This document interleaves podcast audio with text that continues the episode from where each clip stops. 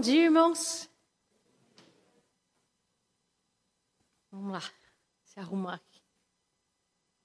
Fui dar uma corridinha, aí suei do, para vir do pavilhão até aqui, suei da corrida, tomei uma chuvinha, aí não sei se estou molhada de chuva de... de suor. Nossa lição de hoje, lição 6, os sacramentos no Antigo e no Novo Testamento. Vou convidá-los a deixarem a Bíblia aberta Romanos capítulo 5.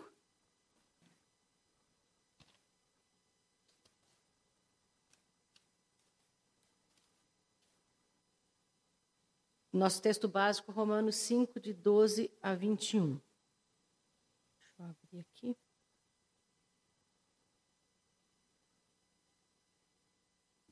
Antes de nós fazermos a leitura, antes de nós iniciarmos a lição, vamos orar. Pai amado, agradecemos a Ti por, pelo privilégio de estarmos na Tua casa, porque nós podemos aprender do Senhor, estudar a Tua palavra, sermos abençoados por Ti.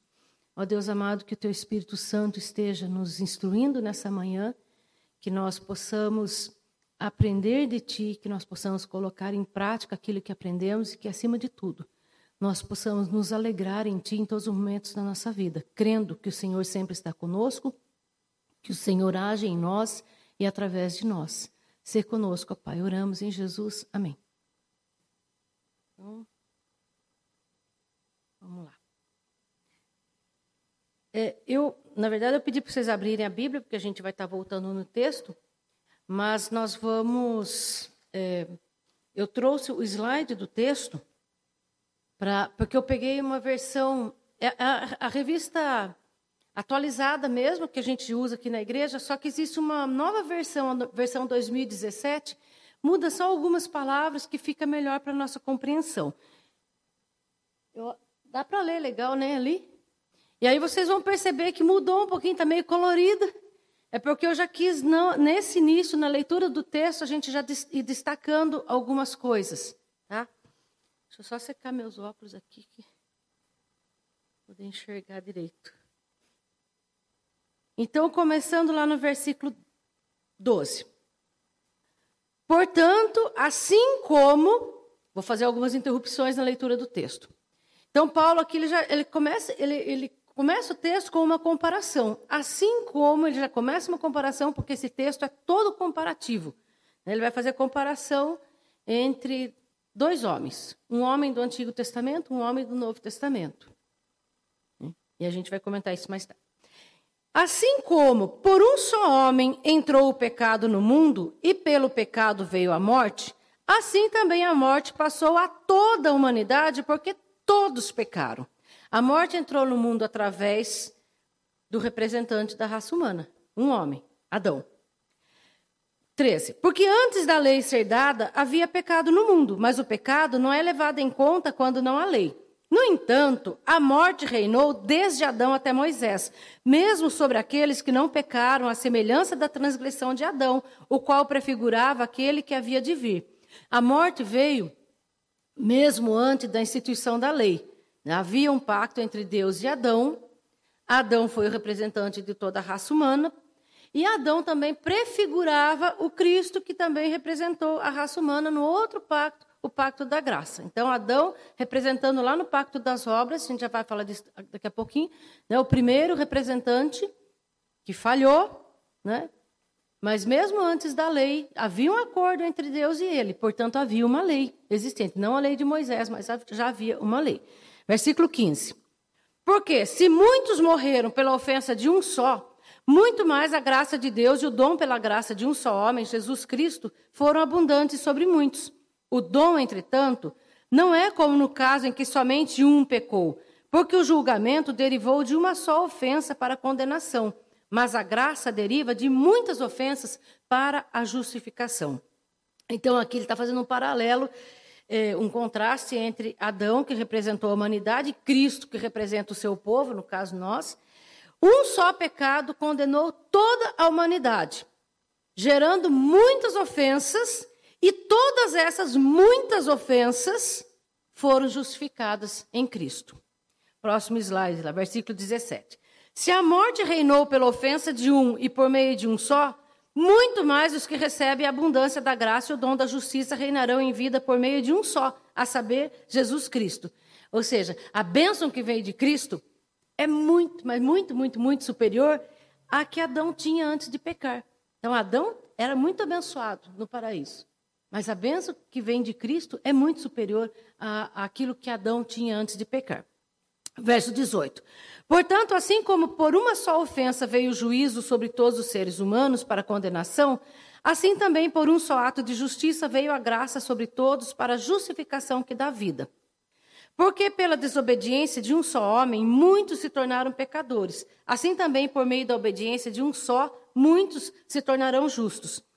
A lei veio para que aumentasse a ofensa, mas onde aumentou o pecado, aumentou muito mais ainda a graça. A lei só fez a culpa do homem aumentar. E a graça de Deus também. A fim de que, como o pecado reinou pela morte, assim também a graça reinasse pela justiça que conduz à vida eterna por meio de Jesus Cristo, nosso Senhor.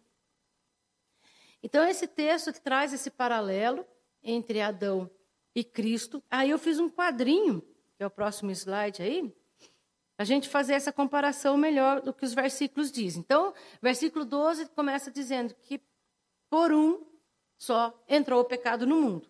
Então, vamos fazer a diferença entre Adão, que são todas as consequências negativas, né? Adão e o pecado, as consequências negativas, Jesus e a graça de Deus sobre nós, a nossa justificação, tudo que tem de positivo. Então, por um entrou o pecado no mundo. Por um, um só trouxe graça sobre todos e abunda sobre muitos. Versos 12, 15 e 17 diz que por meio da ofensa de um só, Adão, veio a morte. O pecado trouxe a morte para toda a humanidade e tornou todos pecadores. Aí em Cristo, um só ato de justiça trouxe graça sobre todos e a justificação que dá vida. Versos 16 e 18. Um pecou e trouxe condenação, julgamento e condenação para todos. Por meio da obediência de um só, muitos se tornarão justos. Em Adão, muitos, todos, muitos não, todos, em Adão, todos se tornaram pecadores. Em Cristo, muitos se, se tornarão justos. E só se torna justo aquele que aceita Cristo na sua vida como seu Senhor e Salvador. Então, por meio da graça e justiça de um só, veio a justificação que dá vida. Uma só ofensa trouxe juízo para condenação, um só ato de justiça trouxe graça e justificação que dá vida. Aí o versículo 20 que diz é, sobre a lei, né? A lei aumentou a ofensa. A ofensa, no caso, o pecado. A lei fez com que o pecado ficasse mais visível ainda, mais, mais é, perceptível. E a mesma lei que aumentou a condenação, que aumentou a ofensa, que aumentou o pecado, essa mesma lei, ela aumentou muito mais ainda a graça de Deus sobre nós. É como aquela parábola lá do, do credor incompassivo, né? Para um, é, é, a, a, a, dívida dele, que era imensa, foi perdoada, e a dívida do que devia para ele era pequena, ele não quis perdoar, né? E, e, e aí o juízo dele foi, a, a, graça que ele havia recebido era muito maior, que era um perdão muito maior, mas ele não, não usou de compaixão para com o outro, né? Então, mais ou menos para exemplificar. Mas então, a, a graça de Cristo sobre nós é muito maior do que o estrago que Adão causou na humanidade. A justificação em Cristo é algo. É, porque em Adão todos se tornaram condenados. Todos é, merecedores do juízo de Deus. E a Bíblia descreve o juízo de Deus como o inferno, como um lugar onde há choro e ranger de dentes. Ou seja, um lugar horrível, um lugar de trevas, um lugar de dor, um lugar de tormento.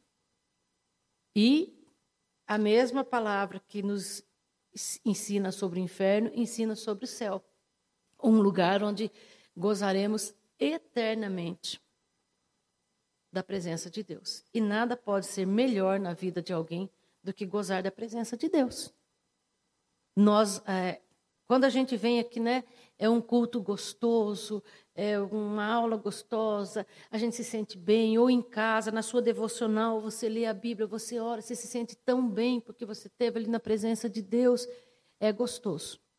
Mas nada se compara ao que nós iremos desfrutar na glória. Nós não temos ideia.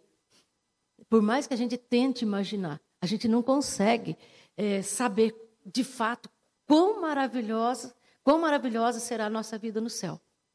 Estar na presença de Deus constantemente. Um lugar onde não vai haver monotonia. Né? Ao contrário que alguns pensam, né? Ah, não, deve ser chato lá, o céu fica lá. Não, nós não vamos tocar harpa. Eu acho que ninguém. Talvez alguém toque harpa no céu, não sei. Vai que alguém peça para Deus, né? Eu quero tocar, quero saber tocar um instrumento. Né? Toque harpa, toque piano. Mas não vai ser isso. No céu nós vamos gozar da presença de Deus constantemente. Então nada de ruim acontece. Nem uma formiguinha para picar o pé da gente vai existir no céu. Né? Principalmente se a pessoa for alérgica, né? não vai ter alergia. Então a gente não consegue nem imaginar é, o quão maravilhoso será. Mas nós podemos ter certeza que será muito além da nossa imaginação. Muito, muito, muito superior a tudo de melhor que nós imaginarmos. Nós podemos ter certeza que será. Porque a nossa, a, a nossa imaginação é pecadora. Nós caímos lá junto com Adão, então a gente não consegue pensar algo tão bom. Bom, aí esse texto aqui, que é o nosso texto básico, então eu pergunto, como que esse texto nos, nos relaciona com os sacramentos? Né? De que forma? Então, esse texto, gente, só para lembrar, a primeira lição da revista, o pacto e os sacramentos, fui eu mesmo que dei essa lição. Então, lá a gente aprendeu né, que desde o início, ao longo da história, Deus estabeleceu um pacto com o seu povo através de pessoas. Deus usa pessoas. E esse pacto foi é, manifesto e confirmado através de sinais. Naquela lição lá, lição 1, que depois vocês podem recordar em casa, dar uma olhada, nós aprendemos que o pacto de Deus com o seu povo é um relacionamento de amor, que também é expresso por meio dos sacramentos. No primeiro pacto, é só clicar, isso, o pacto das obras, nós somos representados por Adão e eu diria mal representados, né? Porque Adão tinha liberdade. Uma coisa que muitas pessoas confundem hoje em dia, e as pessoas falam assim: ah, não, nós temos o livre-arbítrio para escolher. Temos nada. Temos livre-arbítrio para escolher fazer coisa errada. Isso a gente escolhe com maior coisa. Mas livre-arbítrio para salvação nós não temos, não. Adão teve esse livre-arbítrio. Único. A única, o único ser humano que teve livre-arbítrio, que podia escolher entre gozar eternamente da presença de Deus ou se rebelar contra Deus foi Adão, o único.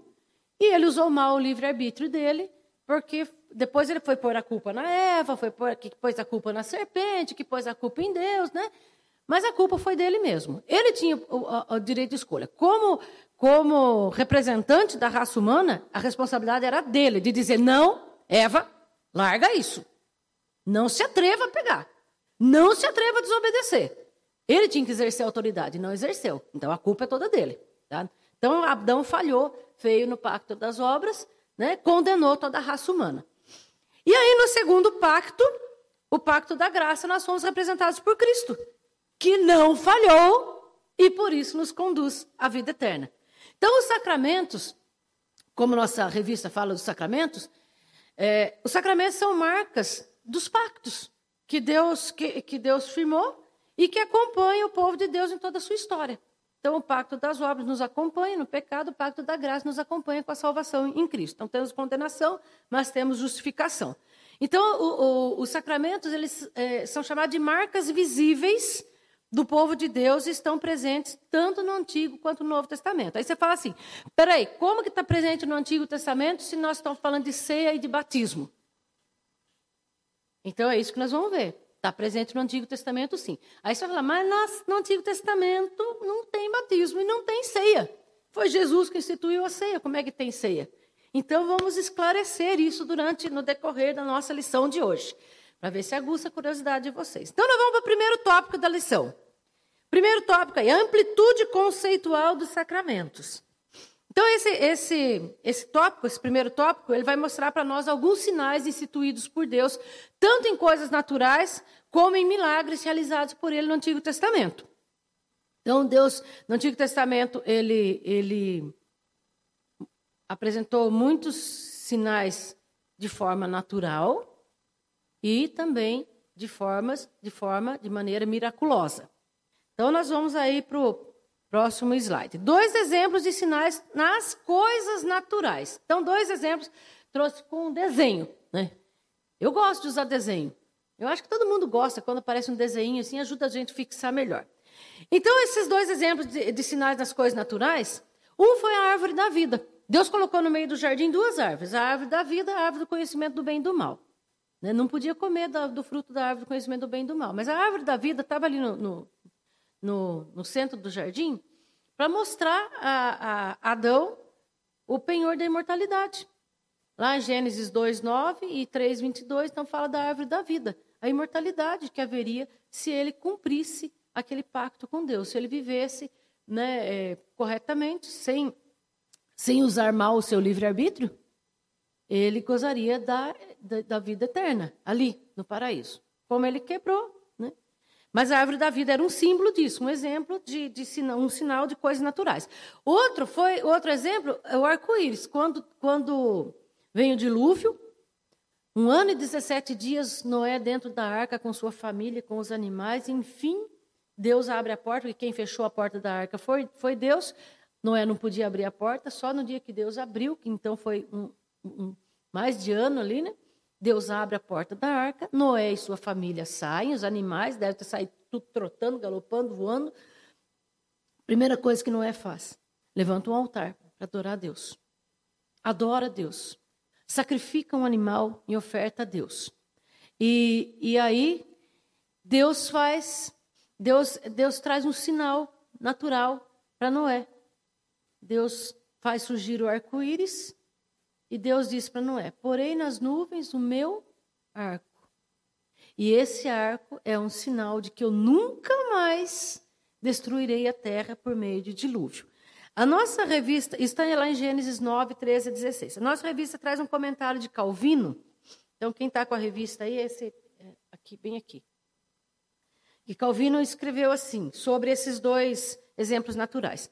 Não que a árvore lhes provesse a imortalidade, que por si só não podia dar, nem o arco-íris, que é apenas a reverberação da radiação solar nas nuvens esculpidas opostas, seria eficaz em conter as águas, mas porque tinham a marca esculpida pela palavra de Deus, a fim de que fossem provas e selos de seus concertos. E antes disso, a árvore era, na verdade, uma árvore o arco-íris, apenas um arco-íris. Quando foram assinalados pela palavra do Senhor, infundiu-se-lhes uma forma nova, de sorte que começassem a ser o que antes não eram. Para que alguém não conclua que essas coisas foram ditas em vão, o mesmo arco-íris nos é também hoje testemunha desse pacto que o Senhor firmou com Noé, o qual, sempre que o contemplamos, Nele lemos essa promessa de Deus de que a terra nunca haverá de ser destruída por um dilúvio. Então a árvore era árvore, arco-íris era arco-íris. Mas a palavra de Deus é, mudou isso. Porque houve a palavra de Deus é, nesse símbolo, ele passou a ter um significado muito grande para nós. Quem é que não se lembra da passagem da promessa de Deus a Noé quando vê um arco-íris? É inevitável. Você vê o arco-íris e fala: olha, Deus, Deus reafirmando sua promessa. Né? Quando você tem criança, né? Pelo menos eu era assim, cada vez um arco-íris falava assim, ó oh, Deus, Deus reafirmando a promessa que nunca mais vai destruir a terra por dilúvio. Né? A gente usa esse exemplo. Então fica gravado em nós esse, esse conceito, assim, esse, as coisas naturais. E aí também, então vamos lá para o próximo slide, alguns exemplos de milagres que se apresentam como sinais. Então a nossa revista traz três exemplos um é o, o, o fogareiro, o fogareiro fumegante, a tocha de fogo que passa por entre os animais, que nós estudamos na lição 1. Na lição 1 nós falamos de Abraão, e quando Deus fala com ele, aí Deus fala: olha para o céu, quantas estrelas, se é que você pode fazer isso, né? Assim será a tua descendência. Depois nós aprendemos, antes, de, antes da lição 1, nós já tínhamos aprendido com aquela lição é, sobre o universo lá, que não, é, os cientistas não conseguem saber quantas estrelas existem, porque são bilhões, bilhões de galáxias. Cada galáxia tem bilhões de estrelas. Então, não tem noção, né? E Abraão não tinha essa noção, e a gente também não tinha essa noção até algum tempo atrás, né? De, dessa infinidade, que não dá para contar. Né? Mas Deus está lá falando com Abraão, daí Deus fala para Abraão é, oferecer lá o sacrifício, manda ele matar três animais, lembra? Não, um novilho, um, um cordeiro, uma ovelha, um cabrito, uma ovelha, e, e pôr lá separar as partes, né? Separou as partes, colocou lá e passa o, aí Deus firma sua aliança com com Abraão, passando é, por entre aqueles animais. Ali o desenho, né, também, o desenho é bom. Né? Então, o sinal, quando passa esse fogareiro e a, e a tocha de fogo passando, Deus está ali é, firmando aliança com Adão e Deus assumindo a responsabilidade. Lembra que eu falei disso? Que só deu certo porque Deus assumiu a responsabilidade da parte dele, era um acordo entre dois, entre Deus e Abraão. Mas só deu certo a aliança de Deus porque Deus assumiu a responsabilidade no lugar de Abraão também. O descendente de Abraão é Jesus. Então, é, é só, só dá certo, é, só deu certo a aliança de Deus com Abraão por causa disso, porque Deus assumiu. E esse, esse símbolo aqui foi Deus assumindo a responsabilidade das duas partes. Porque nós, por nós mesmos, não conseguimos fazer nada. Um outro exemplo que está ali, o desenho é de Gideão, quando Deus chama Gideão. E e Gideão era meio. Ao mesmo tempo que ele era meio valente, ele era meio covarde também, né? Porque ele ficou com medo. Deus está chamando, e, aí agora, né? Tal. Então ele fala para Deus: ah, Deus, vamos fazer um negócio, então. Vamos fazer assim. Com certeza, é, era muito orvalho lá, não, não, conheço, né? Canaã, mas Palestina. Mas a, Gideão falou, fez um acordo com Deus. Falou: Ó, oh, Deus, então eu vou pegar aqui esse, essa bola de lã e vou deixar no quintal durante a noite. Se amanhã a lã estiver encharcada e a terra em volta estiver sequinha, eu vou saber que o que o senhor está falando comigo é verdade, que aí eu vou fazer o que o senhor está mandando, porque daí eu vou ter certeza que eu não estou imaginando, supondo, sonhando, qualquer coisa assim, né? Não foram essas palavras, mas dá a entender isso. Aí na manhã seguinte, Gideão levanta, vai lá, aquela lã que ele havia deixado, ele espreme, enche um copo d'água com aquela lã, a terra em volta sequinha. Aí Gideão falou: acho, acho que. Mas será que é mesmo? Será que não foi coincidência? Daí ele fala: ah, Deus, vamos fazer o seguinte de novo. Para eu ter certeza que não foi uma coincidência, então vou deixar a lã aqui essa noite de novo e que amanhã essa lã amanheça sequinha e a terra em volta encharcada. Aí no dia seguinte, Gideão levanta, vai lá, a lã está sequinha, a terra encharcada. Aí não teve mal o que fazer, teve que obedecer a Deus. Né? Foi fazer o que Deus mandou. Um outro exemplo lá da, da, de Ezequias, quando Deus manda Isaías falar para Ezequias que Ezequias iria morrer, põe tua casa em ordem, porque Ezequias estava doente. Né? Deus manda Isaías lá, Isaías vai e fala assim, ó, Deus mandou dizer para você, coloca tua casa em ordem, porque essa doença sua é para a morte. Você vai morrer. Põe, deixa tudo em ordem, que tá, você está para morrer. Você vai morrer disso aí. Isaías sai, a Bíblia diz que Ezequias chora, né, vira para o canto, chora, ora, ora, ora, clama a Deus que o cure. Isaías não tinha nem saído ainda fora dos pátios, dos arredores do palácio. Deus fala com Isaías: volta lá, vou curar Ezequias. Isaías volta. Põe uma pasta de figo sobre a úlcera, Ezequias é curado. Mas Ezequias fica na dúvida, fala, mas como que eu vou ter certeza que curou mesmo? Gente, ele estava morrendo. Uma úlcera. Mas ele fica na dúvida, mas como que eu vou ter certeza que eu, não vou morrer mesmo? Que, a doença sarou mesmo? Aí Isaías fala para ele, ó, tem o relógio, o relógio de Acas, que era um relógio, tipo o relógio da praça ali, do sol, né, de marcar, de, pela sombra do sol marcar as horas. Aí Isaías falou: tem um relógio de acaso, você quer o quê? Que, que retroceda o tempo ou que antecipe? Aí Ezequiel falou: não, ir para frente é fácil. Eu quero que vá para trás. O tempo não volta. Eu quero que volte. E aí a Bíblia diz, né, lá em 2 Reis 28 a 11, que retrocedeu a sombra 10 graus. O tempo voltou. E é interessante isso, gente, não é o foco da nossa lição, mas é uma curiosidade boa de se falar. De acordo com estudos científicos, existem duas falhas no tempo que os cientistas descobriram. O tempo possui duas falhas. E só encontraram a explicação para essas duas falhas do tempo na Bíblia. Uma é com, quando Josué, na batalha em Gibeon, que o sol e a lua pararam. A Bíblia diz que parou durante um dia todo, sol e lua parado, e Josué lutando, lutando, até que eles venceram. Essa é uma falha. Coincide a descoberta científica com o tempo da Bíblia. A segunda falha é essa de Ezequias, do relógio de Acácio, que retrocedeu 10 graus. Coincide também, pelos estudos científicos, essas duas falhas do tempo coincidem exatamente com o tempo da narrativa bíblica. E aí, há muita gente que chega e fala assim: Deus não existe. Aí a ciência para comprovar. Né?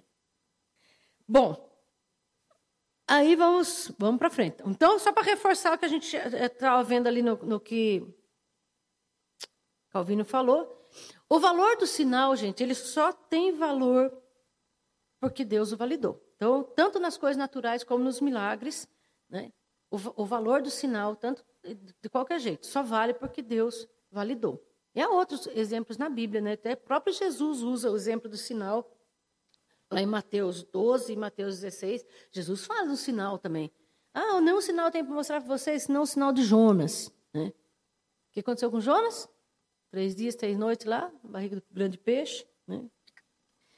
Mas aí vamos em frente. Nosso segundo tópico. Os sacramentos apontam Cristo. Gente, Cristo é a figura central da Bíblia. Não existe Bíblia sem Jesus. Tá? Ah, mas o Antigo Testamento. Antigo Testamento, desde Gênesis 3,15, está falando da vinda de Jesus. Antes de Gênesis 3,15, quando Deus vai criar o homem, o que, que Deus diz? Vocês lembram o tempo do verbo que Deus fala na criação? Para criar o homem? Ah, eu vou fazer o homem. Foi isso que Deus disse? Vamos, gente, solta a voz. Façamos Façamos o homem a nossa imagem e semelhança. Versículo 1 de Gênesis diz: No princípio era o verbo. É, no, no, princípio era o verbo, é João 1. Né? É, no, oh, oh, agora esqueci aqui. Gênesis 1, 1. No princípio criou Deus os céus e a terra. A terra estava sem forma vazia e o Espírito de Deus pairava sobre as águas. Oh, o Espírito de Deus. Deus né? e o Espírito de Deus. E João 1 fala: no princípio era o Verbo, o Verbo estava com Deus e o Verbo era Deus. Ele estava no princípio com Deus. Todas as coisas foram feitas por intermédio dele. Sem ele, nada do que foi feito se fez. Então, lá no início, em Gênesis 1, estava ali o Deus Criador, Deus Pai, o Deus Espírito Santo, pairando sobre as águas, e o Deus Filho, Jesus Cristo, o Verbo de Deus, a Trindade. Você não vai encontrar a palavra Trindade na Bíblia. Isso eu já usei numa aula também aqui. A gente não encontra a palavra Trindade na Bíblia, mas isso é muito claro. Deus subsiste em três pessoas: Pai, Filho e Espírito Santo. Isso é muito claro. Lá em Gênesis 1 está isso. Tanto que quando Deus vai fazer o homem, fala: façamos o homem a nossa imagem e semelhança. Então Cristo já estava lá. A partir do pecado, da queda, né, Aí Deus, Gênesis 3,15, a primeira promessa sobre a vinda física de Deus à Terra, né? quando eh, Jesus vai encarnar. Então, Deus diz lá, da, da, semente, da descendência da mulher, da semente da mulher, virá aquele que irá esmagar a cabeça da serpente. A semente da mulher, não do homem. Tanto que Jesus não houve, não houve concepção, não houve é, ação masculina na concepção de Jesus. Ele foi obra do Espírito Santo em Maria.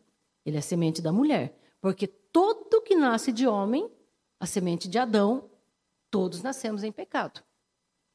E para Jesus nascer, ele não podia nascer, derivar de Adão, porque ele nasceria em pecado. Por isso, ele é obra do Espírito Santo, ele é a semente da mulher, aquele que veio para esmagar a cabeça da serpente. Bom, vamos em frente aqui. Apagou meu então, tudo, todos os sacramentos têm que apontar para Cristo. Cristo é a figura central da Bíblia, Cristo é o centro, o coração da Bíblia. Né? Então, a diferença então, entre o Antigo e o Novo Testamento é que no Antigo Testamento os sacramentos eles prefiguravam Cristo. E no Novo Testamento eles já apresentam o Cristo manifesto. Essa é a diferença entre os sacramentos no Antigo e no Novo Testamento. Então, o, o, a ênfase mais forte no Antigo Testamento é a circuncisão, quando Deus vai falar lá com, Ad, com Abraão, né? E a circuncisão, então, ela simbolizava para os judeus a natureza corrompida do ser humano e a necessidade de purificação. Precisava extirpar uma parte do corpo para purificar.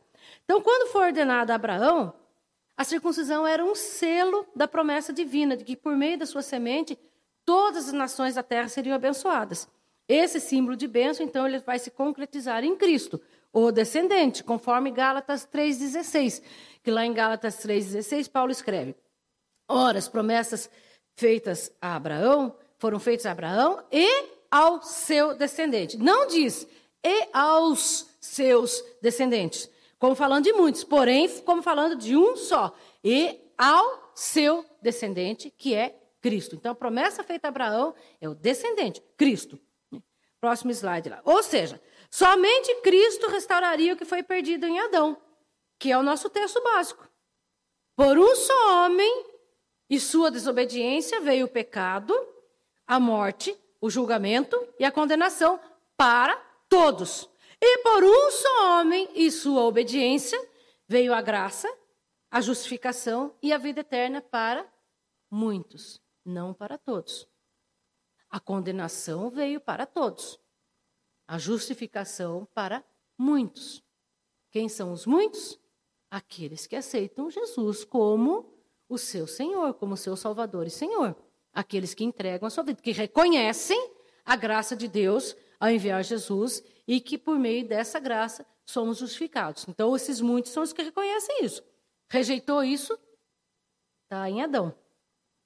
Assim, a circuncisão precisava ser entendida como uma marca da justiça outorgada tão somente pela fé em Cristo.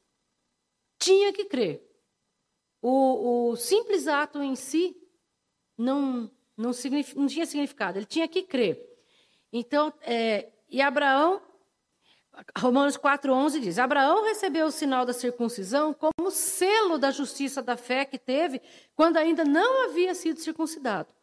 E isto para que ele viesse a ser o pai de todos os que creem, embora não circuncidados, a fim de que a justiça fosse atribuída também a eles. Então, por meio da fé de Abraão, nós somos abençoados. Em, em Abraão, Deus disse que todas as famílias da terra seriam abençoadas. Então, nós somos abençoados por meio de Abraão. Por quê? Porque o descendente de Abraão nos justifica diante de Deus. Jesus nos justifica. Aí, já na Páscoa, a simbologia do, do, cordeiro e do sangue nas portas, lá em Êxodo 12, nos apontam para Jesus, o cordeiro de Deus que tira o pecado do mundo. Como João Batista falou, eis o cordeiro de Deus que tira o pecado do mundo. Né? E aí, é, o sangue usado lá na Páscoa, em, Gênesis, em Êxodo 12, e o sangue de Cristo derramado para a nossa salvação. Então, essa ligação entre o Antigo e o Novo Testamento. As purificações e sacrifícios trazidos na lei que daí vão ser instituídas lá em Levítico, eles mostram a natureza corrompida do ser humano. Então, nós, diante de Deus, nós somos imundos, nós somos deturpados, né? nós somos iníquos, nós necessitamos de purificação, mas nós necessitamos também, lá no Antigo Testamento, necessitava do pagamento por meio de ritos e ofertas. Aí, em Cristo, nós temos a purificação através do sangue dele. Daí, Romanos 3, 21 a 26, que até foi o texto que o pastor Mateus usou domingo passado, na, durante a liturgia, né? ele vai falar, Paulo vai escrever lá para os romanos, que agora, sem lei, a justiça de Deus se manifestou, sendo testemunhado pela lei e pelos profetas. Está lá, na, na, na palavra. É a justiça de Deus mediante a fé em Jesus Cristo para todos e sobre todos os que creem.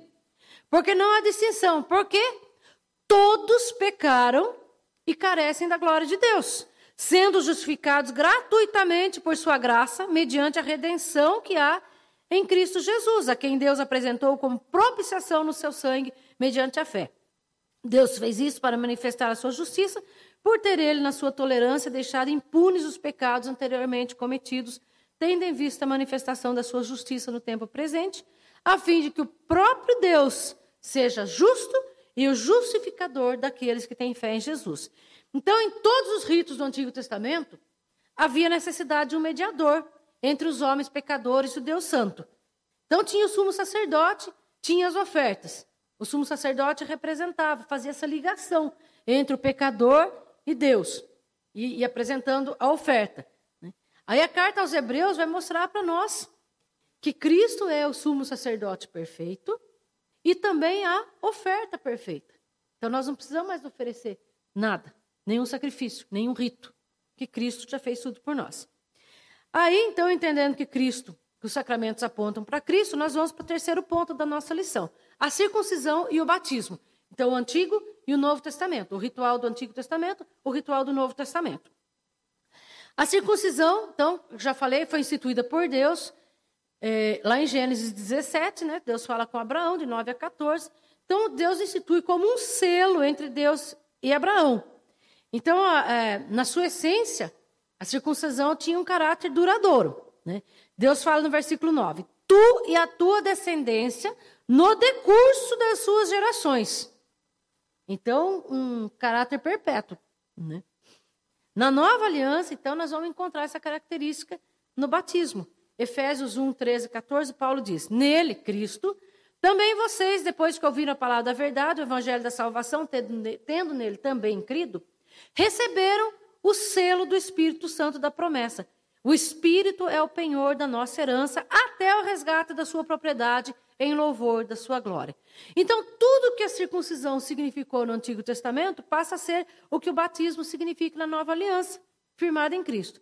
Aí eu fiz um quadrinho para a gente ressaltar é, pontos e semelhanças entre circuncisão e batismo, tomando por base Gênesis 17. Pode pôr, Jefferson. Ah, tá, eu fiz um quadro só para mim, para vocês, eu só coloquei os pontos ali. Então, mas tudo bem, então, vamos lá.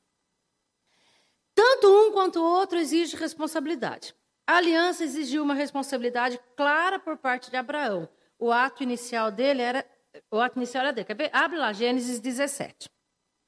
Versículo 11. Deus diz assim: é, Circuncidareis a carne do vosso prepúcio. Será isso por sinal de aliança entre mim e vós.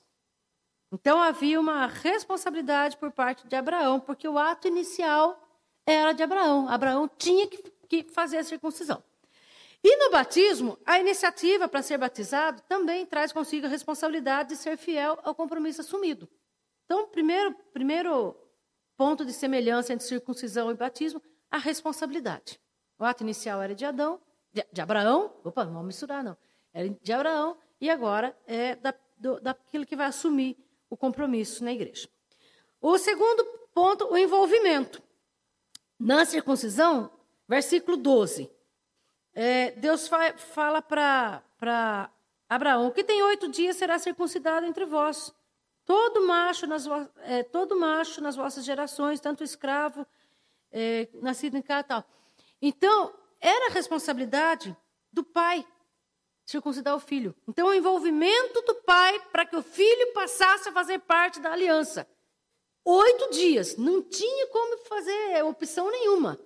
Que criança com oito dias faz escolha? Nenhuma. Mas era a responsabilidade do pai lá na, na circuncisão. No batismo, Mesma coisa. Os pais têm que assumir o compromisso né, de conduzir seus filhos para a vida com Deus. Os pais têm que estar envolvidos com seus filhos, de trazê-los à casa do Senhor, de educá-los no caminho do Senhor. Esse envolvimento tem que existir. É a família, é o, o pai, principalmente. O pai, a responsabilidade. A mãe trabalha sim, mas Deus exige do pai, porque é o homem o homem que Deus colocou como, como líder na família. Já estudamos sobre isso também. Né? Foi eu que dei a lição também. Então, tem que ter esse envolvimento do pai na, na antiga aliança, na circuncisão, para que passasse a fazer parte, né? para que fosse circuncidado, e na nova aliança, no batismo, o pai conduzindo a sua família, trazendo aos caminhos do Senhor. O terceiro ponto é a inclusão. A circuncisão simbolizava a inclusão na comunidade da aliança, estabelecida pela iniciativa da graça de Deus. Ó. Versículo 13, né? É, a minha aliança estará na vossa carne e será aliança perpétua. Fez, uma vez só, passa a fazer parte do povo de Deus. Ao ser batizado, batismo é uma vez só também. Tem igreja por aí que quer ficar rebatizando, mas isso não está na Bíblia, não. Batismo é uma vez só. A pessoa passa a fazer parte da comunidade da aliança, a igreja. Então, estão vendo a semelhança entre um e outro? Quarto ponto. Era aberto a todos os povos. Versículo 12. É, no caso ali, na, na, época de Abraão, né? Ele está falando assim: vai, vai circuncidar todos. O escravo nascido na tua casa, o estrangeiro que chegar na tua casa, aquele que não for da tua estirpe. E mesma coisa, na nova aliança, o batismo, qualquer pessoa pode chegar a Deus através do batismo. A partir do momento que ela aceita a Cristo na sua vida, a justificação, ela chega. Então veja como, como tem semelhança. E aí, o quinto ponto, a, a parte negativa. Versículo 14 aqui de Gênesis 17. O incircunciso que não for circuncidado na carne do prepúcio, essa vida será eliminada do seu povo. Quebrou a minha aliança. Quem rejeitasse o rito seria rejeitado por Deus, deixando de fazer parte do povo da aliança. Mesma coisa hoje em dia. Quem rejeita o batismo rejeita Deus e não faz parte do povo de Deus. A forma de ingressar na igreja é através do batismo. No nosso caso, que nós batizamos na infância, é a profissão de fé. Né? Que a, a, confirmação daquele batismo não é rebatizado. Profissão de fé. Não vai água na cabeça de ninguém na profissão de fé, que já foi batizado na infância. Mas é a forma de ser aceito. Então, são esses é, cinco pontos. Há, há, mais coisa na, na, lição, vocês lerem na revista. Mas eu, eu peguei esses cinco pontos para a gente enfatizar. Então, tanto a circuncisão quanto o batismo né?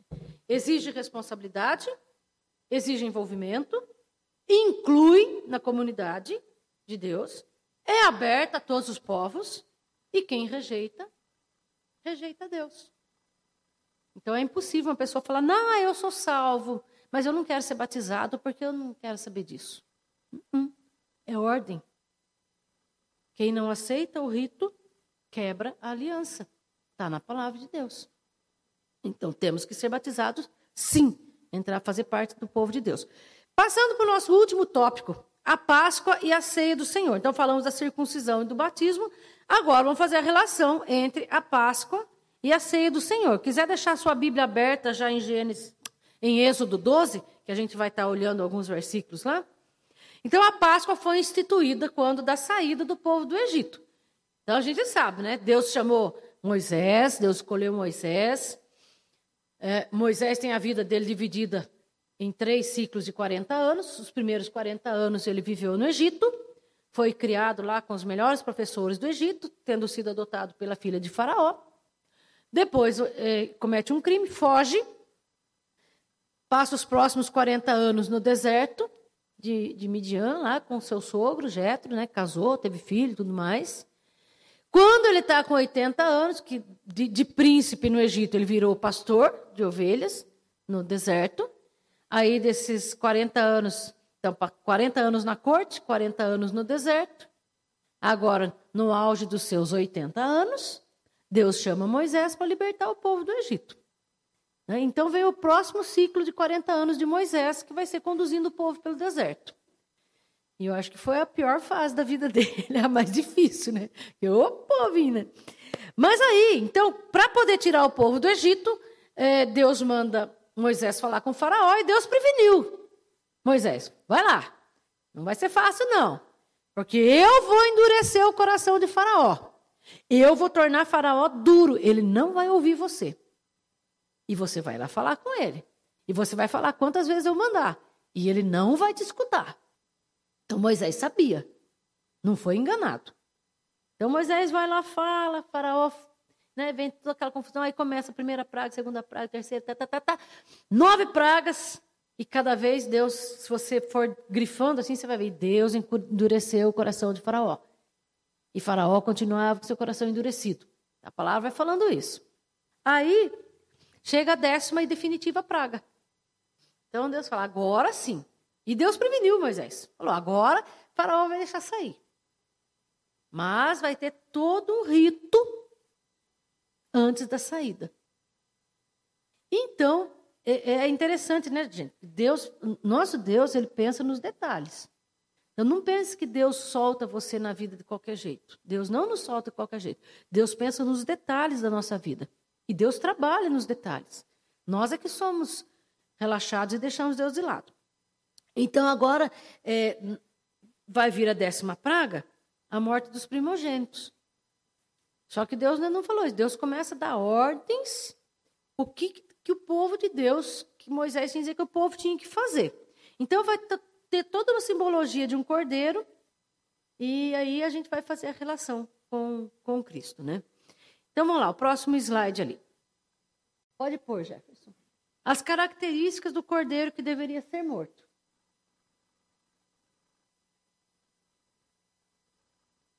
Então, agora Deus vai mostrar características. Tinha que ser versículo 15, Gênesis, é, Êxodo 12. Versículo 15. Tinha que ser um versículo 15, ai, 5.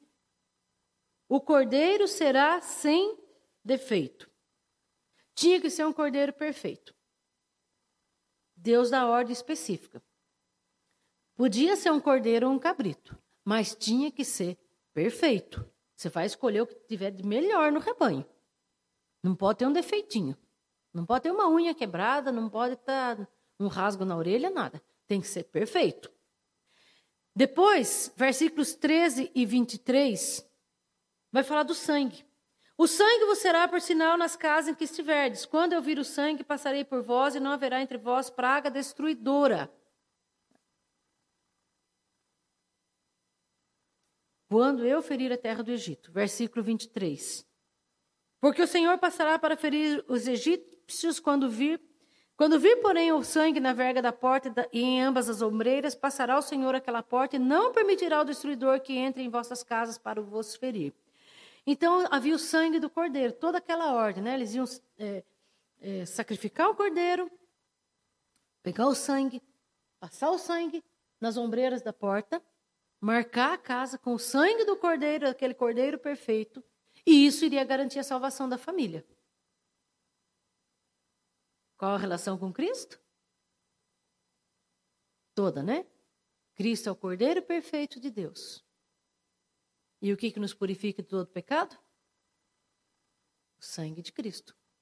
O sangue de Jesus nos purifica de todo nosso pecado.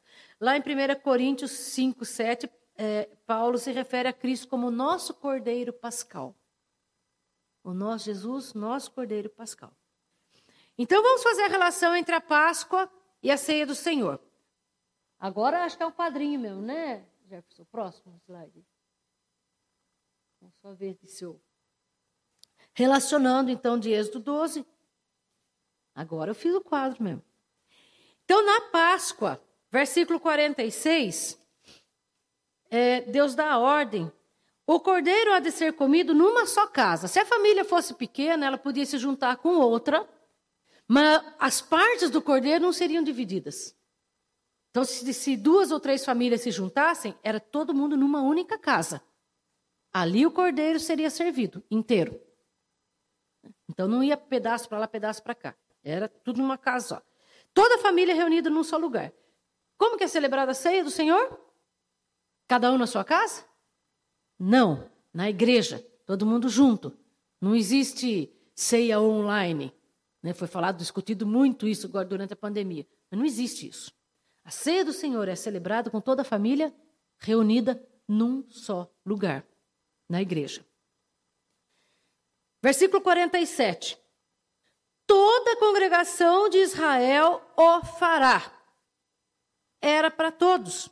Ninguém pode ficar de fora ou desprezar a ordenança. Isso se aplica à ceia do Senhor. É dia de ceia. Sou membro professo da igreja. Eu tenho que estar na igreja e participar desse rito ordenado por Deus. Celebrar. Relembrar o sacrifício de Cristo por mim na cruz. Nós temos que lembrar disso todos os dias. Não pode ter sido em vão, não pode se tornar uma coisa banal. Ah, Cristo morreu na cruz por mim. Ah, beleza. Não, isso tem que tocar em nós. Versículo 46. O cordeiro é comido numa sua casa, da sua carne não levareis fora da casa, nem lhe quebrareis osso nenhum. Nenhum osso do cordeiro da Páscoa podia ser quebrado. E aí, em João 19, 36, no relato de João, na crucificação de Jesus, ele fala que feriram é, o lado de Jesus com a lança, né? E viram que Jesus já estava morto, e por isso nenhum dos seus ossos foi quebrado, porque era costume, dado o horário, se o criminoso não tinha morrido, eles vinham quebravam as pernas para que, com a dor, a, a, o, o crucificado morresse mais rápido. Não fizeram isso com Jesus, porque quando chegaram na vez, quebraram a perna de um, quebraram a perna de outro, chegaram em Jesus, espetaram, viram que ele já estava morto, né? saiu sangue e água, mostrando que ele já estava morto. Não quebraram a perna de Jesus, porque o cordeiro perfeito não teria nenhum dos seus ossos quebrado. Vocês estão vendo, gente, como é linda a relação da Bíblia, como a Bíblia toda fala de Jesus? Isso lá em Gênesis, em Êxodo 12, dá a impressão que tem nada a ver com Cristo, tem tudo a ver com Cristo. Tudo. A Bíblia toda está falando de Jesus. E aí, um outro ponto, versículo 48, vai falar, no finalzinho do versículo 48, nenhum incircunciso comerá dela, da Páscoa, ninguém que não fosse circuncidado poderia participar. A circuncisão já tinha sido instituída lá em Abraão, já se passaram 430 anos, que é a hora que eles vão sair do Egito. O rito continuava da circuncisão, era uma lei estabelecida por Deus. E aí, quem não fosse circuncidado não poderia comer da Páscoa. Mesma coisa, a relação na igreja. Quem participa da ceia do Senhor? Somente aqueles que são batizados.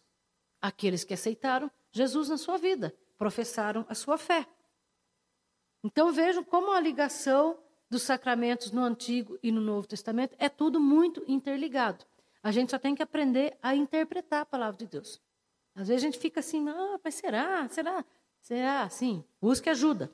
Conhecer cada vez mais. Quanto mais você buscar conhecer a palavra de Deus, mais impressionado você vai ficar. E mais vai querer conhecer. Porque é tudo muito, é muito ligado. Então vejam como Cristo é o centro coração da Bíblia, a Bíblia toda está falando dele. Então, para nós concluirmos, Deus firmou uma aliança com o seu povo através de Abraão. Todos os sinais Todos os ritos foram instituídos por Deus e foram registrados, foram validados pela palavra de Deus com um só objetivo: fortalecer e sustentar a nossa fé. Tudo que existe, toda a ordenança de Deus, é para fortalecer a nossa fé e para sustentar a nossa fé. Não existe nada em vão na palavra de Deus. Então, a exigência do cumprimento dos sacramentos não é sem razão. Através do batismo, que substitui a circuncisão, que eu espero que tenha ficado bem claro na mente de todos, nós somos recebidos na igreja e passamos a fazer parte do corpo de Cristo, o corpo de Deus, a igreja de Deus. Né? E através da celebração da ceia do Senhor, na nossa igreja no primeiro domingo de cada mês, pela manhã, nós somos relembrados que nós não precisamos mais de substitutos, porque Cristo, o nosso Cordeiro Pascal, o Cordeiro perfeito de Deus, ele morreu uma única e definitiva vez para nos garantir a salvação. Então, ele é o Cordeiro de Deus que tira o pecado do mundo. Então, para nós encerrarmos a nossa lição de hoje, nós enfatizamos que tudo que está registrado na Bíblia é para nos ensinar a vivermos da maneira que agrada a Deus. Por isso, gente, nada que está na Bíblia pode ser suprimido ou alterado ou adulterado. A palavra de Deus é do jeito que é. Ah, mas hoje em dia as coisas estão tão diferentes. Tudo que está na Bíblia é muito atual. E nós não podemos desprezar nenhum trecho da palavra de Deus. E não podemos nos sermos tão arrogantes a ponto de querer acrescentar alguma coisa à palavra de Deus, porque lá em Apocalipse diz que quem acrescentar alguma coisa, quem, quem tirar, subtrair alguma coisa, ou acrescentar, nem que seja um i ou um tio, será condenado. Então nós temos que observar a palavra de Deus do jeito que ela é. A palavra de Deus é perfeita, é infalível, muito diferente de nós, imperfeitos infalíveis, né? Por isso, nós temos que aprender dela, Quando nós lemos, nós vemos que ela é toda integrada em todas as suas partes. O Antigo Testamento e o Novo Testamento são totalmente integrados. E sempre, sempre, sempre, ela vai nos apontar Cristo, nosso maravilhoso Senhor e Salvador. Amém? Algum comentário? Senão, nós vamos ficar em pé para orar, encerrando a nossa aula de hoje. Vamos levantar então? Graças te damos, Senhor, porque temos a tua palavra, porque podemos aprender dela e termos a certeza de que tudo quanto nela está registrado é para o nosso bem, é para o nosso crescimento, é para fortalecimento da nossa fé, é para aprendermos como nos achegarmos a Ti e como melhor servimos ao Senhor. Por isso, ó Deus, coloca nos nossos corações uma vontade grande de conhecermos a Tua palavra, de aprendermos dela, de estudarmos, de lermos, de compartilharmos com outras pessoas. E que, ó Deus amado, nós possamos viver de uma maneira agradável diante do Senhor, fazendo somente aquilo que lhe agrada. E quando, ó Deus, nós pecarmos, nós faz, fizermos aquilo que lhe desagrada, tem misericórdia de nós, Senhor. Toca nos nossos corações para que haja arrependimento, para que nos voltemos para o Senhor e para, para que, firmados no Senhor, possamos prosseguir dia a dia em busca da vida eterna, em busca do, daquele dia que estaremos para sempre com o Senhor, que possamos crer nessa esperança e vivermos através dela e por ela. Em Jesus, o nosso maravilhoso Salvador e Senhor, é que oramos. Amém.